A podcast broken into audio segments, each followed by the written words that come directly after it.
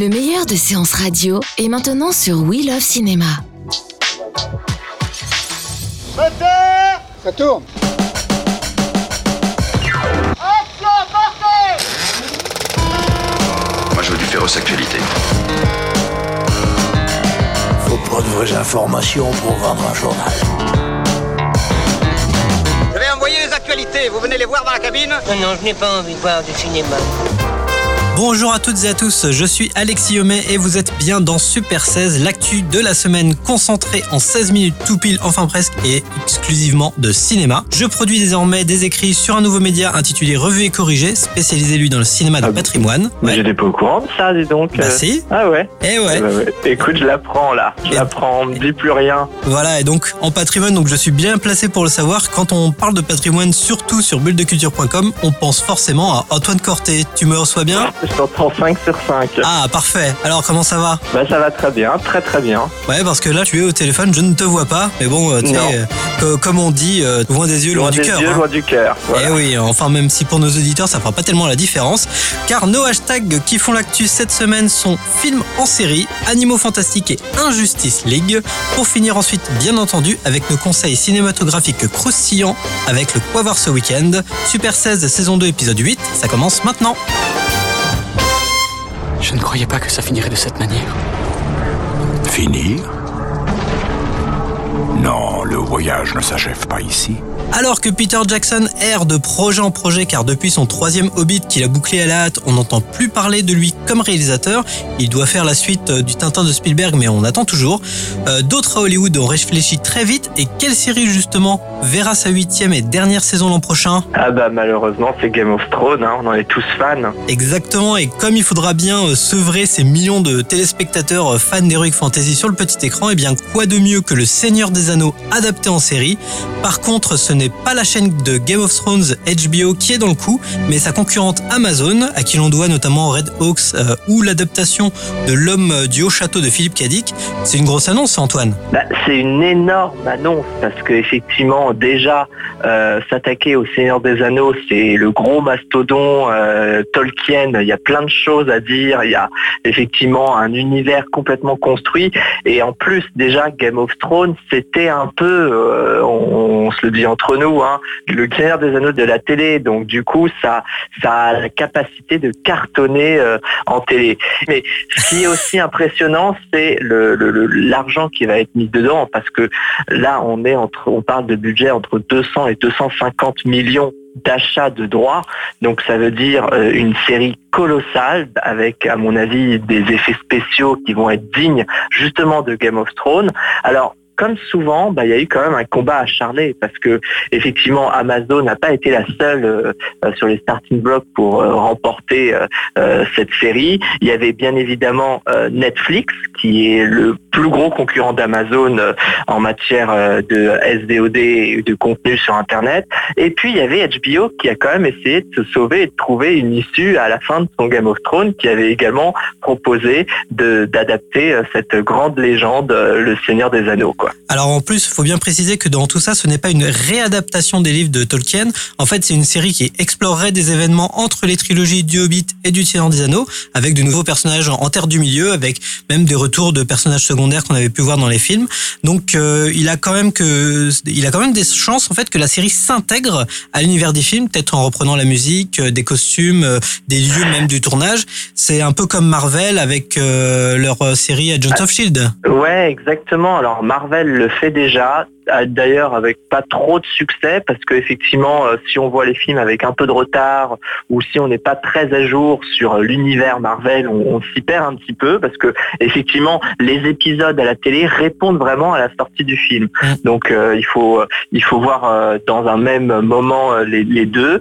Et puis effectivement, Star Wars, euh, il y a cette même annonce qui va s'insérer entre les films, on sait pas trop, mais c'est toi Alexis qui va m'expliquer plutôt Star Wars, parce que moi je suis complètement perdu au niveau de la chronologie Star Wars, là je sais même pas le 8, le 9, le 10, le 11, le 13. Bah là, il y a Luke qui sort, donc euh, voilà, c'est Euh, plus clair. Et euh, Luc Besson, effectivement, qui euh, a annoncé euh, qu'il réalisera un pilote pour la chaîne américaine ABC. Donc c'est une network qui est accessible en clair aux États-Unis, avec euh, notre petit Frenchie Jean Dujardin qui va jouer un inspecteur français. Voilà, ça s'appelle donc The French détective et qui est adapté en fait d'une série de romans de James Patterson. Donc euh, justement, comme notre hashtag c'était euh, film en série, c'est toute cette communication du cinéma vers la série. Donc on espère quand même que Luc Besson, après son Valérian, réussira un petit peu à la télévision. Ça va marcher. Ouais. Après, moi, je reste un très grand admirateur de la trilogie du Seigneur des Anneaux et puis même celle du Hobbit que je réévalue euh, sans cesse à la hausse. Mais j'irai jeter quand même un œil par curiosité à la série que Amazon fera, surtout s'ils veulent faire recette euh, à la Game of Thrones en rajoutant au Seigneur des Anneaux bah, du sexe, des morts et des marcheurs blancs. C'est tout ce qui s'est échappé de la valise D'une saga d'heroic fantasy à l'autre, il n'y a qu'un pas. Enfin, j'entends déjà les hurlements des fans déchaînés qui m'en diront que Harry Potter et les Seigneurs des Anneaux, ce n'est pas la même chose. Eh ben les gars, euh, vous comprendrez ce que j'ai subi avec Star Wars et Star Trek. Enfin bref, le fan d'Harry Potter, euh, c'est plutôt toi Antoine. Et euh, on a un peu une double actu d'ailleurs, puisqu'on a eu le premier teaser des Animaux Fantastiques 2 qui sortira dans un an. Mais on a déjà des premières images qui étaient révélées hier sur les internets. Donc c'est toujours ce, bon pour moi c'est ce tocard de David Yates qui est aux commandes et au casting on retrouve quand même euh, ceux que j'aime bien donc Eddie Redmayne, Catherine Waterston, euh, Zoe Kravitz, Ezra Miller, Johnny Depp et euh, Jude Law qui jouera Albus Dumbledore en mode rajeuni. L'info c'est pas forcément juste parler des images de la bande annonce, c'est Harry Potter Wizards Unite. Donc comprenez bien euh, les sorciers unis, c'est un Pokémon Go mais en Harry Potter c'est ça? Alors, ouais. Alors déjà, euh, Alexis, euh, ce tocard de David Yates, c'est quand même, à mon avis, celui qui a fait les meilleurs films Harry Potter. Donc, euh, je suis très content que lui, il revienne à la réalisation de ces animaux fantastiques, qui d'ailleurs, je trouve, réussit à, à nous emmener dans un nouvel univers. Hyper intéressant avec des nouveaux codes tout en quand même nous, en nous donnant nous euh, à manger et avec un repère qui est complètement Harry Potter. Donc moi j'ai vraiment beaucoup aimé les animaux fantastiques. J'attends ces animaux fantastiques 2 euh, avec euh, impatience, mais effectivement moi mon regard se tourne. L'année dernière je voyais tout le monde avec son portable dans la rue en train de chasser du Pokémon et là effectivement on m'annonce que je vais aller pouvoir aller chercher dans la rue des potions euh, puisque le on va dire le Harry Potter Go sort. Donc là à vos portables et surtout à vos rechargeurs de portables parce que l'application, euh, si c'est comme Pokémon Go, prend un nombre de batteries en deux minutes, c'est fini. Et moi je dis, on se retrouve tous à Paris à la chasse aux Pokémon, Euh, à la chasse pardon aux Harry Potter. Mais donc justement, qu'est-ce qu'on fait avec cette application? On chasse des Pokémon? Ça, j'ai- pas compris. Bah, pour nos éditeurs, bah, moi j'ai moi j'ai 30 ans, donc je suis trop vieux pour comprendre comment fonctionne Pokémon Go. Donc euh, explique-moi. Alors déjà, c'est pas très beau de se rajeunir, Alexis, mais bon, là-dessus, euh, en fait, ce qui se passe, c'est que c'est une application euh, complètement interactive qui euh, s'insère dans le lieu où on est, c'est-à-dire que c'est un plan. On a euh, comme euh, Google Maps, sauf que en fait, à des endroits dans Paris ou euh, en région parisienne, il y a euh, des choses à aller chercher. Donc là, pour des Pokémon, il y a, euh, je pense, 200 Pokémon à trouver. Donc on essaie de capturer 200 Pokémon. Là, je pense que ça va être des potions, ça va être euh, une baguette magique. Est-ce ça que va ce être serait des animaux fantastiques. Peut-être des animaux fantastiques, Ah. évidemment, il y en a une peuplée. Et donc du coup, là encore, ça amène à se balader beaucoup, euh, à sortir. Et j'espère que, bon, ça sort en novembre 2018. Alors il va faire un petit peu froid, il va fa- falloir sortir avec les gants, les moufles et les bonnets. Ça va peut-être pas avoir le même, euh, le même engouement qu'en plein été, mais en tout cas, je suis sûr que ça va faire parler. Bah surtout s'il fait trop froid euh, pour aller bah, chasser des potions des animaux fantastiques dehors, il y aura les animaux fantastiques 2 au cinéma au même moment, comme par hasard. Donc euh, novembre 2018, donc prenez date. Faudra être patient évidemment, sauf si vous avez la formule magique pour avancer le temps.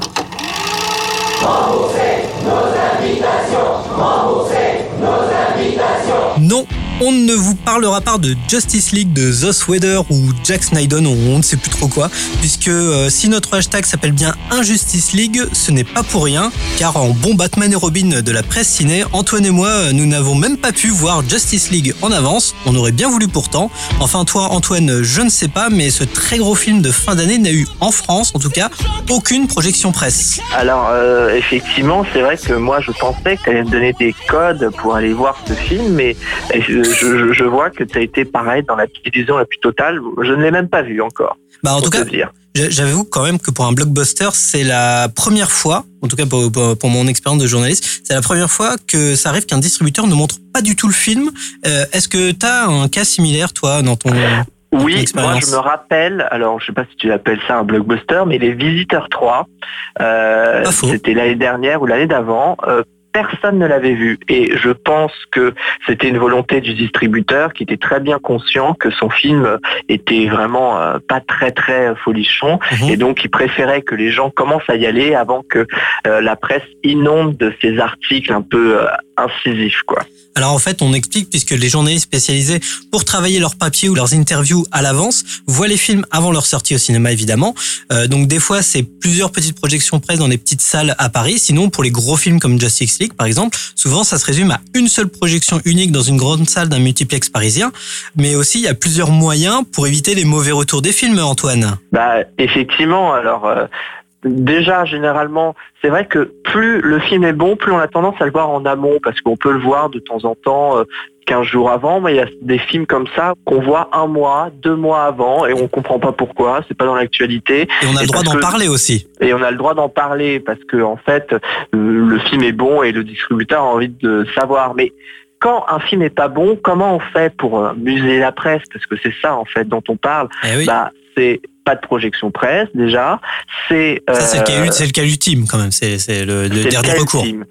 C'est des embargos, donc on montre à la presse, mais on n'a pas le droit de- d'en parler juste euh, jusqu'au jour J. Je Voilà, pense on- que ça va être le cas de Star Wars, par exemple, C'est même si possible. ça ne préjuge, ça préjuge pas de là pour le coup de la de la qualité, mais c'est plutôt pour euh, avoir un regard neutre et éviter les spoilers. En gros, un, un embargo, c'est une feuille qu'on nous fait signer à l'entrée du cinéma en nous disant on n'a pas le droit de révéler jusqu'à telle date euh, tout contenu du film. Même, même si on dit si le film est bien, on n'a pas le droit de le dire. Même de, même Non. de dire de, si on l'a vu, on ne peut pas le dire non plus. C'est ça. C'est aussi une certaine forme de buzz parce que du coup le journaliste, qu'est-ce qu'il dit? Il dit j'ai vu le film, mais je n'ai pas le droit d'en parler. Donc effectivement, ça attire la curiosité.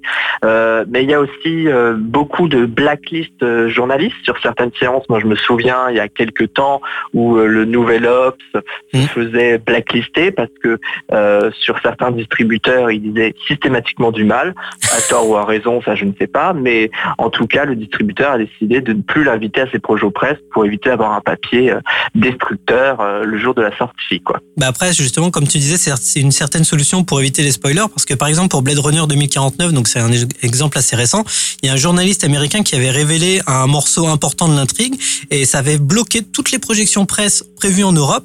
Et le problème, c'est que la plupart des journalistes qui devaient faire des interviews de Ryan Gosling et de Harrison Ford, ils étaient autorisés qu'à voir 20-25 premières minutes du film, qui en compte 2h45. Donc ce genre de politique, ça devient complètement absurde à la fin. Eh oui, bah écoute, euh, du coup, c'est du marketing dans le marketing, c'est-à-dire que je pense que maintenant ils utilisent les journalistes comme on utiliserait justement un slogan publicitaire pour faire la pub et on essaye de le contrôler au maximum. C'est ça en fait. Donc euh, ça veut dire qu'on a encore de l'influence, le spectateur?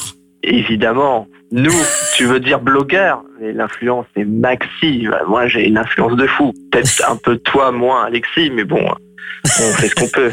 Bon bah en tout cas euh, nous en, tant que blogueur blagueur on n'a rien de droit de vous dire sur Justice League puisque on ne l'a pas vu. Autant passer tout de suite au film dont on peut vous parler avec le quoi voir ce week-end. Après Les Garçons et Guillaume à table, Guillaume Gallienne remet le couvert avec Marilyn sortie ce mercredi dans les salles. Et euh, est-ce que sa nouvelle réalisation était à ton goût Antoine? C'est vrai que le retour de Guillaume Gallienne, c'est quelque chose qu'on attend depuis très très longtemps, parce que Guillaume et les garçons à table, c'était son précédent film et c'était son premier film, donc c'est toujours difficile de venir après un premier film qui a été encensé. De quoi ça parle En fait, c'est une jeune provinciale qui décide de monter sur Paris pour devenir comédienne, mais en fait, elle va s'embarquer dans une sorte de spirale infernale des tournages avec des codes qu'elle ne comprend pas, des réalisateurs qui l'humilient un petit peu, et donc du coup, on va, ce personnage va tomber dans des excès, drogue, alcool, euh, avant d'être effectivement un peu rattrapé et un peu sauvé par le personnage de Vanessa Paradis. Donc pour moi, c'est un film qui est beaucoup plus intimiste que Guillaume et les garçons à table parce qu'en fait, il parle des actrices en particulier et en fait, c'est un écrin autour de cette belle actrice euh, qui est Adeline Dermy, qui est son personnage, qui joue le personnage principal et en fait, c'est un rôle à César. Alors ensuite, le film a peut-être un peu moins d'intérêt parce que effectivement il faut connaître, je pense, le milieu du théâtre pour véritablement être passionné par euh, ce qui se passe euh, à l'écran. Mais en tout cas, moi, j'ai bien aimé la prestation d'Adine Derny et en plus, je trouve Vanessa Paradis euh, lumineuse là-dedans. Donc, c'est quand même un film à aller voir. Et du coup, Alexis, est-ce que toi, tu as choisi la même chose ou pas? J'ai choisi un film français, donc de- au moins déjà, tu devrais être content. On J'ai- se rapproche. J'ai choisi Le Summer de Marine Franzen, c'est son premier film. Donc ça se déroule en 1852, perdu dans un village dans, dans les montagnes et à la suite d'une révolte, on est sous Louis-Napoléon Bonaparte. Donc moi j'adore les films historiques où en fait après une révolte, tous les hommes sont tués ou déportés. Ça fait que les femmes vivent seules et une partie de, de ces femmes qui vivent dans l'isolement décide que le premier homme qui va débarquer dans le village sera celui qui va en quelque sorte repeupler, comprenez bien les guillemets, euh, le village. Donc en fait, c'est un film assez fort puisque donc on a Alban Lenoir qui est ce maréchal ferrant qui va devoir tout d'un coup euh, euh, avoir énormément de responsabilités dans ce village uniquement contrôlé par des femmes. Donc forcément, c'est un film très féministe malgré son pitch de départ où tout, tout à coup toutes les femmes ont l'impression de vouloir le même homme. Mais en fait, cet homme, c'est un ob- objet, c'est c'est un objet suspect, repoussé, convoité. C'est cet étrange objet du, du désir que de, de ces femmes qui doivent continuer à vivre après le drame qu'elles ont subi euh, sans avoir à quitter leur univers. Euh, c'est des, relations complexes entre les femmes qui ont le pouvoir, euh, des individus face au groupe. Euh, mais c'est pas un film qui choisit non plus d'être malsain, manipulateur ou torturé, même s'il aurait pu l'être. Il y a, plusieurs journalistes qui regrettaient cela. La mise en scène reste très sobre, mais visuellement c'est absolument splendide et un beau film à voir en France euh, c'est suffisamment rare pour être souligné. Visuellement c'est chaque image est un tableau. C'est super impressionnant. Le film a reçu au festival de San Sébastien le prix de la meilleure jeune cinéaste. Donc le Summer de Marine Franzen c'est à voir dans les salles à côté de Marilyn de Guillaume Gallienne qui lui est à sa deuxième réalisation. Eh ben, on a de quoi faire. Super 16 touche à sa fin pour cette semaine. Donc vous pouvez nous relire sur revueetcorrigé.net et bulledeculture.com. Super 16 c'est sur Séance Radio mais aussi en podcast sur SoundCloud, iTunes et tous les autres agrégateurs. N'hésitez pas à nous laisser vos conseils, vos avis et vos envies directement dans les commentaires. On se retrouve la semaine prochaine en studio Antoine, sans faute, Ben oui, évidemment. à vendredi 17h pour un nouveau Super 16. Bon week-end Bon week-end. Moteur Ça tourne.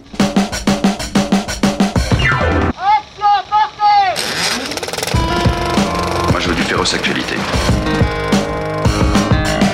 Faut pas de vraies informations pour vendre un journal. Je vais envoyer les actualités, vous venez les voir dans la cabine Non, non, je n'ai pas envie de voir du cinéma. Le jeudi à 17h, Séance Radio fait son cinéma. D'abord, Cocorico. La France est le pays européen où l'on fréquente le plus les salles de cinéma. Plongez dans les secrets du cinéma et découvrez des anecdotes méconnues du grand public. Denis Villeneuve a expliqué pourquoi, lors du Comic Con de San Diego, il avait accepté le projet. Ou retrouvez les chroniques portraits et légendes dédiées aux personnalités du cinéma d'hier et d'aujourd'hui. C'est un réalisateur chinois qui recevra le prix Lumière 2017. Après Martin Scorsese et Catherine Deneuve, Wong Kar Wai, Interview, Eric Toledano. Déjà, l'idée de mettre Jean-Pierre Bacry sur une affiche avec marqué le sens de la fête, c'est déjà une motivation. reportage, actualité sortie, sur Séance Radio, vivez le 7e art autrement. Les secrets du cinéma ou les chroniques portraits et légendes tous les jeudis à 17h sur Séance Radio ou en podcast sur iTunes et SoundCloud et tous les agrégateurs dédiés. Retrouvez l'ensemble des contenus séances radio proposés par We Love Cinéma sur tous vos agrégateurs de podcasts.